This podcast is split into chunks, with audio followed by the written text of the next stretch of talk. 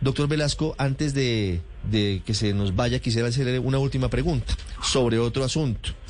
Y seguramente usted sabe hacia dónde voy. Usted ha sido uno de los más estudiosos en el Congreso de Colombia sobre los precios de los combustibles. Y siempre estuvo en contra del aumento de los costos. Digamos que hay una cantidad de consideraciones en torno al precio de, de, la gasolina y el presidente Petro y el gobierno nacional han decidido que se acaba el Fondo de Estabilización de los Combustibles y va a iniciar un incremento en octubre del precio de la gasolina en particular en Colombia.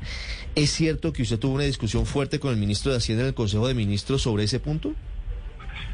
Hombre, discusión fuerte no, el presidente alenta eh, alienta la, las discusiones eh, académicas, políticas. Es que eso es un Consejo de Ministros. Yo expresé respetuosamente mi opinión y el, eh, el, señor ministro de Hacienda expresó su opinión, que evidentemente es contraria a la mía, pero que es muy respetable.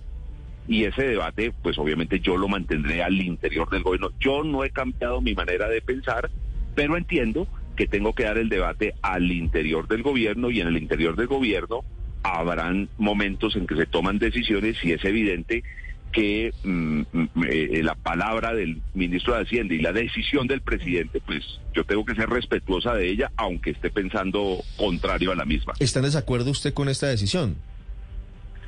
Hombre, yo, yo no he cambiado mi manera de pensar. Y, y como no he cambiado mi manera de pensar, el propio presidente me dijo, bueno, a ver, Luis Fernando, cuéntenos cuál es su tesis, cuáles son sus ideas y a mí me parece un ejercicio democrático que un presidente que pueda pensar distinto a un consejero le diga, bueno, ¿y usted en qué está?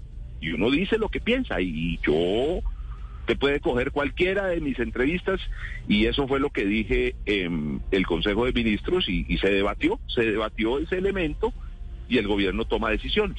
Siete, ocho minutos, doctor Velasco, muchas gracias. Un feliz día y muchos éxitos en este diálogo en Turbaco. Bueno, mil gracias a ustedes.